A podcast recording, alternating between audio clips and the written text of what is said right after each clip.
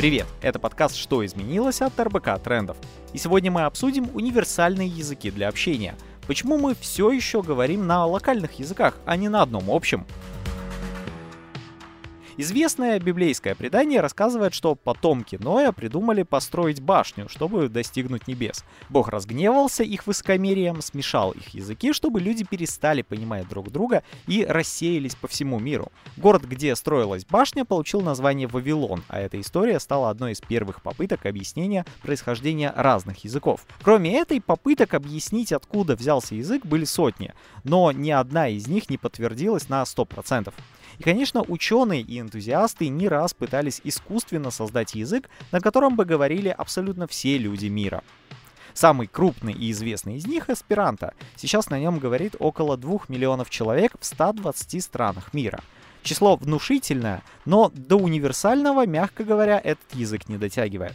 Так в чем же его проблема и проблема вообще всех искусственных языков? В новом выпуске подкаста «Что изменилось?» разбираемся, почему никому до сих пор не удалось создать общий язык для всех и какие попытки предпринимались раньше. Наши гости выпуска.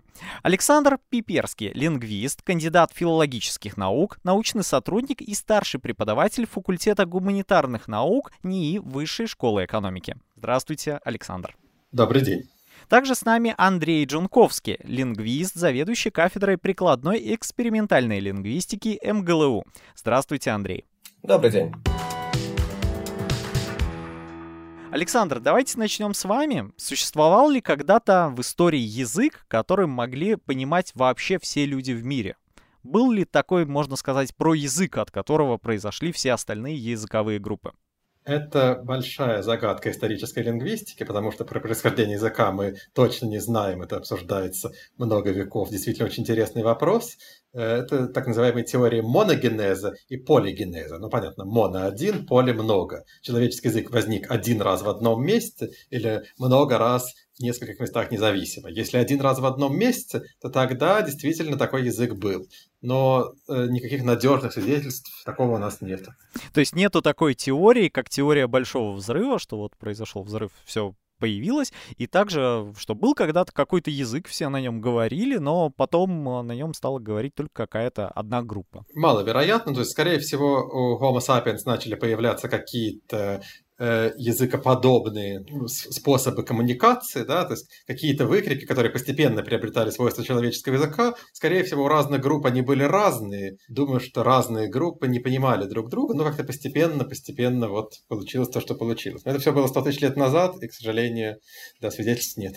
То есть никакого такого исторического у нас а, примера, к сожалению, нету. А, все просто начали как-то говорить, видимо, каждый сразу на своем, я так понимаю.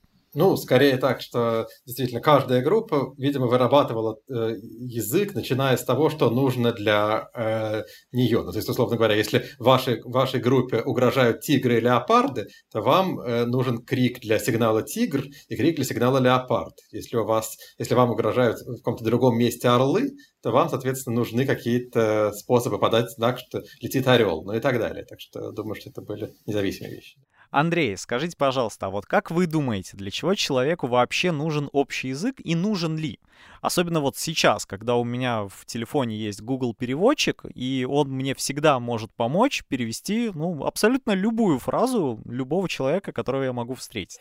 Ну, нужен ли нам общий язык? Это достаточно сложный вопрос. Я склонен все-таки считать, что какой-то общий плановый язык нам не совсем нужен. Это, конечно, было бы удобно с точки зрения того, что вот вы обучаете людей одному языку, все друг друга понимают, только это хорошо все звучит на бумаге. А на практике-то у нас получится, что даже если мы каким-то невероятным общечеловеческим усилием добьемся этого, этот язык начнет распадаться на различные социолекты, на варианты этого языка, и мы так или иначе все равно будем идти к тому, что этот гипотетический плановый язык у нас разовьется в множество-множество других ответвлений. Нужен ли он? Я считаю, что нет. Я вижу очень много ценностей как раз в том, что у нас есть много различных языков. Тут можно вспомнить и широко известную теорему Сапира-Ворфа, которая связывает мышление с языком. Тут можно вспомнить и теорию вторичных языковых личностей, разработанной Ириной Ивановной Халеевой, которая говорит, что когда человек общается на одном языке, он ведет себя определенным образом, когда на другом по-другому. Я все-таки считаю, что изучение других языков – это большое благо для нас. И стремиться к общему языку – это скорее утопия. А насчет Google переводчика, ну, Google переводчик хорош, да, как и другие переводчики. И да, он действительно ускоряет э, наши возможности в общении, дает нам определенное подспорье. Ну вот, допустим, вот съездите в Китай, там, в какую-нибудь э, из провинций, достаньте Google переводчик и посмотрите, насколько успешно вы будете в коммуникации. Согласен, да, разные провинции, они могут по-разному говорить, так же, как в России есть а, определенный говор, и, ну, за местного вы точно не сойдете. Ну да, э, Google переводчик Здорово, отлично. Все эти системы автоматического, автоматизированного перевода, это нужно развивать, но мы и так, и так будем это развивать. Но это никогда не заметит нам того, чтобы самому владеть каким-то языком. Я считаю, что с культурной точки зрения и с точки зрения мышления вот это очень сильно обогащает нас как человечество. Александр, скажите, пожалуйста, я вот в фантастических фильмах чаще вижу, что можно будет себе вставить в ухо какой-то наушник, и он будет помогать переводить или понимать, а может и переводить и понимать кого-то другого. И, ну, получается, что это какой-то искусственный общий язык. А обязательно ли универсальный язык должен быть искусственным? Нет, совершенно не обязательно. И более того, тот язык, который сейчас ближе всего к тому, чтобы стать таким универсальным языком, а именно английский язык, это не искусственный язык, вообще говоря. И даже язык аспиранта, который э, предполагался тоже на роль такого всемирного языка, тоже является языком, основанным на языках европейских, на романских языках, на германских языках, там очень много э, латинских корней, испанских, итальянских корней, немецких какое-то меньшее количество. Так что в этом смысле, вообще говоря, такой универсальный язык, общий для всех, если это возможно, он, скорее всего, и не будет искусственным. Он, скорее всего, будет основываться на каком-то существующем языке, потому что с нуля создать плановый язык и сделать так, чтобы его кто-то стал учить, довольно сложно. Это, кстати, понимал создатель эсперанто Людвиг Заменгов, который говорил, что для того, чтобы создать международный язык, недостаточно просто назвать его таковым. Я изобрел плановый искусственный язык, вы сейчас его все выучите, и будет вам счастье. Вы мне скажете, ну а зачем я буду его учить, с кем я буду на нем разговаривать? А если уже есть английский язык, то есть, на котором многие люди говорят, то люди постепенно подтягиваются, и он действительно становится таким универсальным языком. Но, конечно, важно заметить, что он не заменяет родные языки, во всяком случае, крупные, да, в том смысле, что испанский язык, турецкий язык, русский язык не находятся под угрозой вытеснения английским языком. Это второй язык у носителей этих языков, но многие уже довольно хорошо на нем общаются. А вот вы затронули очень интересную тему. Вот самый же известный искусственный язык — это эсперанто. Но смотрите, он логичный, легкий в изучении. Там, по-моему, в грамматике всего 16 правил. 2 миллиона носителей даже имеется. Хотя и много, но, наверное, вот да, этого недостаточно, как вы сказали, чтобы все-таки а, не задаваться вопросом, а с кем все-таки на нем говорить. Почему эсперанто провалился?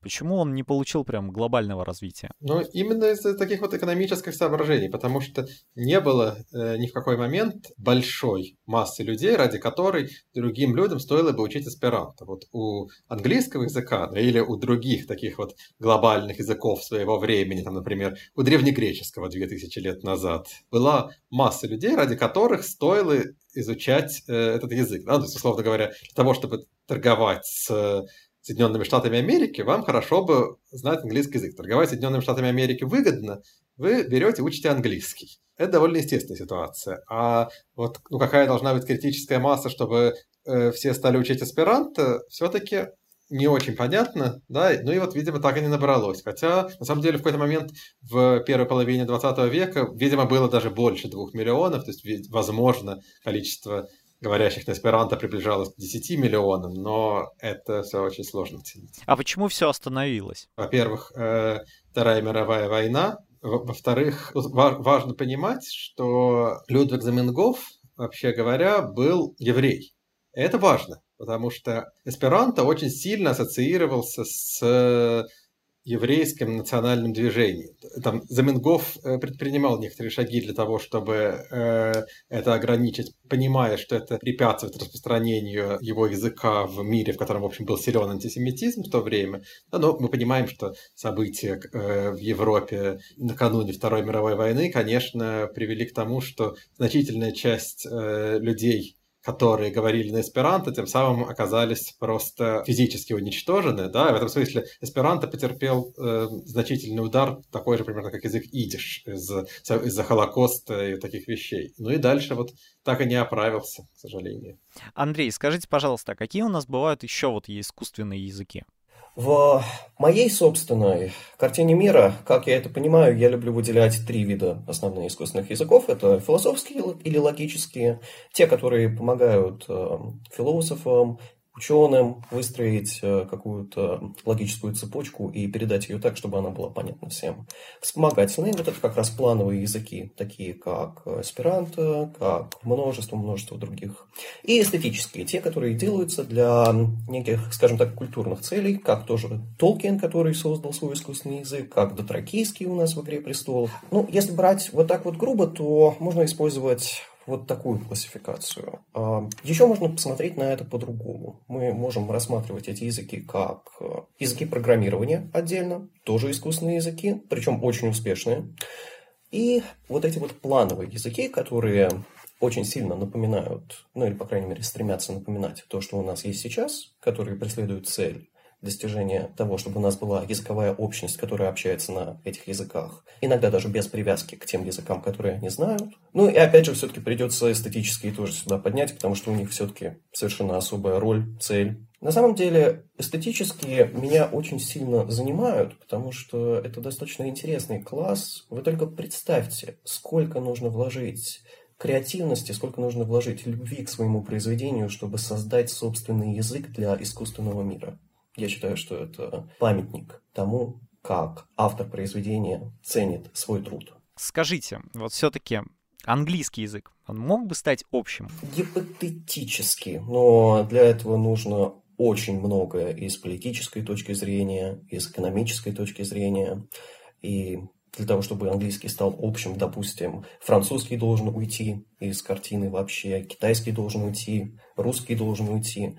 У нас сейчас слишком много обладающих очень большой поддержкой и финансированием естественных языков, от которых никто не хочет отказываться. И пока не будет прагматической цели, зачем огромному обществу людей нужно изучать какой-то конкретный язык, мы не придем к тому, что у нас будет один язык действительно глобального значения, действительно международного уровня, где абсолютно любой человек в любой точке мира мог бы общаться на нем. Такой цели сейчас просто не стоит. Вот вы упоминали, допустим, Google переводчик. Ну, Google переводчик это капля в море. У нас есть множество других а, приспособлений, программ, которые помогают людям общаться друг с другом. В конце концов, у нас есть языковые курсы, где люди могут изучить другой уже существующий язык. Я не могу себе представить на данный момент ситуацию, которая заставила бы людей отказаться от уже существующих языков, к которым, на секундочку так, прикладывается и культурная значимость, и все произведения, которые были написаны на них, и уникальная картина мира, и, что немаловажно, экономические возможности. Вот вам предлагают изучить второй язык. Допустим, у вас выбор между эсперанто и испанским. Если вы изучаете испанский, вы знаете, что вы становитесь более востребованным на рынке труда, у вас появляются возможности работать на компанию, которая взаимодействует с этим языком. Я не считаю, что эсперанто провалился как таковой. Он существует, у него есть носители, есть множество людей, которые любят этот язык, которые говорят на этом языке. Стал ли он плановым? Пожалуй, что нет. Но провалился это слишком сильное сгущение красок. Александр, вот скажите, пожалуйста, вот а, в вашей системе а, какие все-таки бывают искусственные языки? Но я здесь могу, могу только согласиться с тем, что говорит Андрей, потому что действительно это самая общепринятая классификация искусственных языков по цели создания. Очень разумный способ делить искусственные языки. Бывают еще, конечно, другие подходы. Там можно, например, делить искусственные языки на априорные и апостериорные. Да, это другое измерение. Откуда берутся слова в искусственных языках? Берутся ли они из э, существующих языков? Это апостериори называется, или берутся они с нуля. а это называется априори, да, то есть из, из ниоткуда. Основная классификация, конечно, вот такая по цели создания. А вот как вам кажется, я тут нагуглил, узнал, что у нас есть Лашбан, Ида, Интерглосса, Волопюк. У каких еще искусственных языков а, был бы шанс стать универсальным? Да, ну на самом деле э, мало у каких языков был бы шанс стать универсальным, потому что, ну, кажется, что Заменгов нашел, ну, некоторый важный компонент такого вот рецепта для универсальности языка, создавая эсперанто, а именно, что он создал простую грамматику и простую лексику для своей целевой аудитории. Да, его целевая аудитория – это образованный европеец образованный европеец как-то знает латынь, как-то знает итальянский, как-то знает английский, как-то знает немецкий, ну и так далее. Да? И тогда действительно, когда человек э, открывает впервые текст на эсперанто, он сразу видит там какие-то знакомые корни, а с другими языками, которые так не устроены, то есть с, языко, с языками типа ложбан, логлан, даже язык, язык валапюк, это тоже такое изобретение 19 века, незадолго до эсперанто, там проблема в том, что очень большой порог входа. Да, этот порог входа просто мало кто преодолевает, преодолевает небольшая группа энтузиастов, и дальше ничего не происходит. Андрей, скажите, пожалуйста, я вот слышал, что есть такой межславянский язык. А что это такое? Можете рассказать? Собственно говоря, это не хочется говорить искусственный, потому что обычно с словом искусственный язык связана негативная коннотация, по крайней мере, у тех, кто занимается интерлингвистикой. Но плановым я бы его тоже не назвал. Это вспомогательный язык, он создан на основе старославянского и существующих сейчас славянских языков. И он предназначен для того, чтобы помогать общению носителей различных славянских языков. Насчет межславянского надо очень хорошо понимать, что он сам по себе не претендует ни на какую самостоятельность. Вот если с тем же эсперанто можно представить себе ситуацию, что два человека, которые владеют этим языком, но не другими языками, могли бы провести коммуникацию, то вот для межславянского все-таки этого будет недостаточно.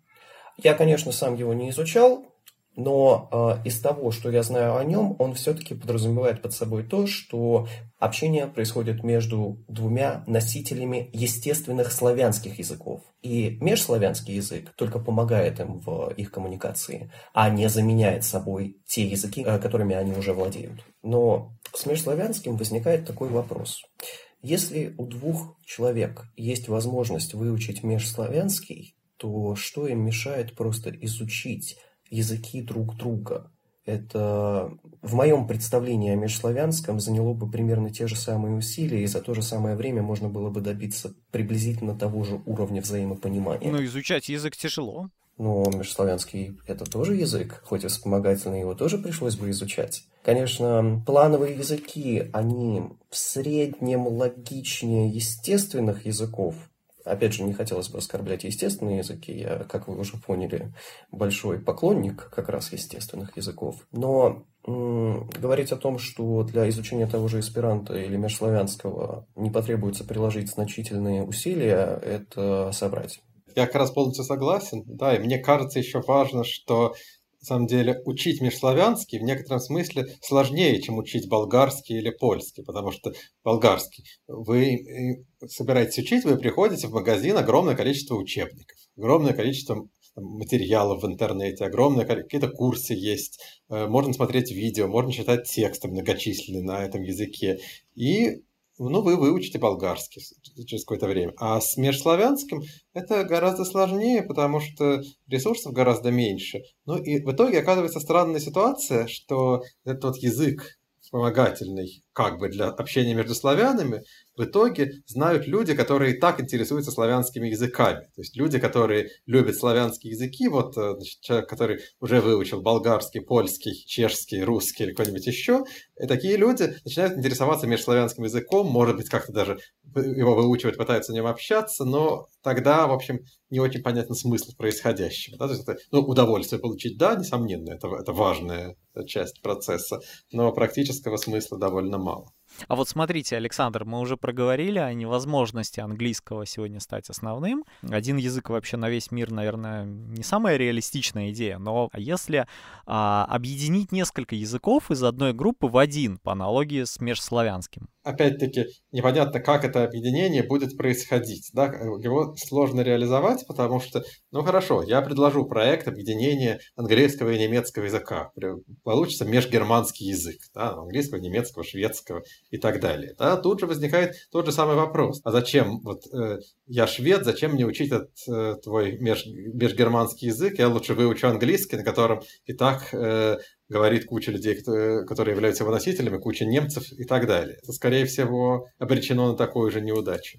Хорошо, Андрей, а вот смотрите, а есть ли тогда смысл сегодня изучать эсперанто или, например, какие-то межславянский язык? Тут нужно смотреть в отношении конкретного человека, который хочет изучить их. Как и с любым другим языком, изучение планового языка предполагает, что есть какая-то цель у нас есть такая вещь, как лингвопрагматика, где мы как раз рассматриваем связь э, тех целей и мотивов, которые преследует человек, и тех языковых средств, которые он использует. Ну, это не совсем лингвопрагматика, это более такой контекстуальный момент. Если у человека есть какая-то цель, которую он хочет э, достигнуть, выучив тоже эсперанто, да, ему есть смысл изучать этот язык. Вопрос мотивации. Ну и опять же нельзя забывать, что изучение иностранных языков – это достаточно распространенное хобби. И чего не отнять, того не отнять. Плановые языки – это достаточно необычный вариант при выборе другого языка, который можно изучить. Несмотря на их цель, что достаточно забавно, объединить всех носителей под одним языком, сейчас я бы сказал, что они могут восприниматься как элитарные языки. Потому что если мы, допустим, возьмем, допустим, человека на границе Индии и Пакистана, у него будут экономические интересы для того, чтобы выучить э, язык другой страны. Он, скорее всего, даже в процессе взросления получит какие-то языковые навыки в другом языке. То же самое там с чешским, словацким. У нас в Белгородской области то же самое, допустим. А вот чтобы изучить плановый язык, ну, это предполагает то, что у человека или у его родителей, родственников есть возможности для того, чтобы финансировать такую деятельность, у которой, возможно, нет каких-то явных экономических, прагматических перспектив. То есть при изучении плановых языков мы все-таки смотрим на, как уже было упомянуто, людей с определенным уровнем образования и людей с определенными финансовыми возможностями. Ну, логично, да. И э, сложно, и не всем доступно, и не всем нужно.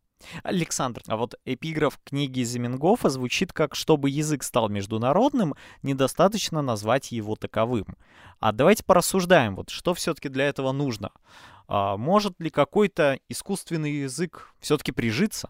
Весь человеческий опыт показывает, что пока что этого ни разу не произошло, с одной стороны. С другой стороны, надо договориться, что мы считаем международным языком. Да? То есть, если мы считаем международным языком язык, на котором говорят все люди на свете абсолютно, то такого языка нет и не будет. Если мы считаем международным языком язык, который люди предпочтительно выбирают ситуации э, межнационального общения, тогда такие языки постоянно возникают, э, они могут быть более глобальные, могут быть менее глобальные, да, они, э, бывают регионально значимые языки. Русский язык да, является международным языком, для довольно большого количества людей в большом количестве стран. Но и, конечно, универсальным языком русский язык не является. Да? Скорее всего, если вы приедете в Боливию и захотите там говорить по-русски, то у вас мало шансов на успех. А есть какие-то критерии, которые называют э, язык международным? Во-первых, надо смотреть, ну, просто в каком количестве стран этот язык является распространенным, имеет официальный статус, например. Да? То есть, если мы посмотрим на карту мира, то мы обнаружим, что огромное количество стран имеет испанский язык как государственный государственный. Русский язык имеет официальный статус в нескольких странах, ну там есть разные сложности, но тем не менее, да, то есть, ну тоже уже, значит, это, видимо, довольно международный язык, да, если мы, например, сравним русский язык со словацким в этом отношении, да, то мы обнаружим, что словацкий язык распространен в Словакии, ну и в некоторых регионах сопредельных стран, в Венгрии, Сербии. Тогда возникает вопрос, ну, там, э, достаточно ли этого или нет? Здесь нет четкой отсечки, да, не могу вам сказать, что если есть хотя бы там миллион человек, то да или нет, да, тут, опять же, надо каждый раз решать. А вот скажи, скажите, если нету такой вот четкой формулировки, можно ли назвать музыку, скажем, универсальным языком? Ну, музыку нельзя назвать языком в том смысле, что музыка не выполняет всех коммуникативных функций, которые мы привыкли ожидать от естественного языка. Все-таки человеческий язык да, призван передавать определенные идеи, мысли довольно разнообразные, да, и при этом делать это довольно, довольно точно. И мы видим, что все искусственные языки, которые претендуют на то, чтобы быть универсальными, равно как и естественные языки, это умеют. Ну, то есть вот такой разговор, как мы сейчас с вами ведем, провести на языке музыки, боюсь, что нельзя. Да? Если я возьму флейту и начну вам наигрывать, то вряд ли будет хороший подкаст про искусственные языки. Скажите, пожалуйста, а могли бы вы назвать три своих самых любимых искусственных языка и почему вы выделяете именно их? Это языки из пьесы Вацлава Гавела «Меморандум», которые называются хорокор и птидепе. Это два таких языка, которые по-разному работают с э, теоретико-информационными свойствами человеческого языка. В одном языке все слова с близким смыслом максимально похожи друг на друга, а в другом языке все слова, наоборот, максимально не похожи друг на друга, чтобы ничего нельзя было перепутать. В одном языке дни недели называются илопагар, илопагер, илопагир и так далее, да, в другом какими-то совершенно разными словами. Да, максимальная длина слова там оказывается равна нескольким сотням звуков, чтобы нельзя было все спутать. Да, и оказывается, что и тот, и другой язык не жизнеспособен, но это такой вот очень интересный художественный эксперимент. Ну, второй э, мой любимый э, искусственный язык, конечно, тривиальный эсперанто, потому что он действительно самый э, развившийся проект. Спорить нельзя, на этом языке и стихи сочиняют. Ну и третий мой э, любимый искусственный язык – это язык Паленео, который разработал такой британско-американско-сингапурский писатель Лесли Чартерис. Э, не очень известный искусственный язык, он картиночный. Там при помощи разных картинок передаются значения. Ну вот фотографические языки тоже бывают, но, конечно, распространения он не нашел. Андрей, прошу вас. У меня совершенно другая подборка будет. Здорово, что мы сможем упомянуть их побольше. Первое, это очень банально. Это Python как язык программирования. Очень много задач позволяет он решать. Очень мне нравится то, как он устроен вообще. Для задач прикладной лингвистики я считаю это наиболее удачным языком. Я очень люблю Python. И всем советую его изучать, но ладно, это скорее к моим студентам. А дальше, если мы вернемся к более классическим плановым языкам, то мне очень нравится идея языка Linkus, это лингва космика. Язык был создан ну, изначально для целей создания универсального языка для людей, но э, немножко поменялась концепция, и Линка стал языком, основанным на простых математических правилах. А, он свободен от фонетического звучания, и он создан для общения с возможными внеземными цивилизациями. То, что меня привлекает в этом языке, это то, что человеческий... видно, как человеческий разум стремится к звездам и готовится к возможным вариантам того, что может произойти. Ну и последний вариант совсем необычен. А, я даже затрудняюсь сказать, можно ли назвать это искусственным языком. Есть такое известное произведение, как манускрипт Войнича. Ну, я не знаю, трактат ли это, манускрипт ли это. Мы не знаем, что в нем содержится. Мы знаем, что есть достаточно большое произведение с изображениями несуществующих растений, предметов, животных. И все это описано непонятно чем. Это явно буквы, возможно, это слова. Но язык ли это, криптограмма ли это, стеганограмма ли это, мы не знаем. Я сам занимаюсь стеганографией как раз. Я не буду говорить язык. Я скажу, то, чем написан манускрипт Войнича, пожалуй, является моим э, третьим любимым искусственным языком. Просто потому, что эта книга не дает мне спать по ночам. Конечно, удивительное произведение, очень хотелось бы, чтобы в итоге мы, как научное сообщество, смогли разгадать, что же там такое, ну или хотя бы получить подтверждение того, что ничего там нету, и все это просто розыгрыш, который зашел слишком далеко. Андрей, Александр, спасибо вам. Мне хочется присоединиться к Андрею и посоветовать всем нашим слушателям изучать Python. Вряд ли он, конечно, станет международным, но я уверен, что он поможет сделать много интересного. Сегодня в подкасте «Что изменилось от РБК трендов» мы говорили о универсальных языках общения и обсуждали, почему мы все еще говорим на локальных языках, а не на одном общем. Совсем скоро снова встретимся на всех подкаст-площадках. Ставьте нам оценки и пишите комментарии. Ну а больше материалов по темам любых наших эпизодов вы всегда можете найти на сайте и в социальных сетях РБК Трендов.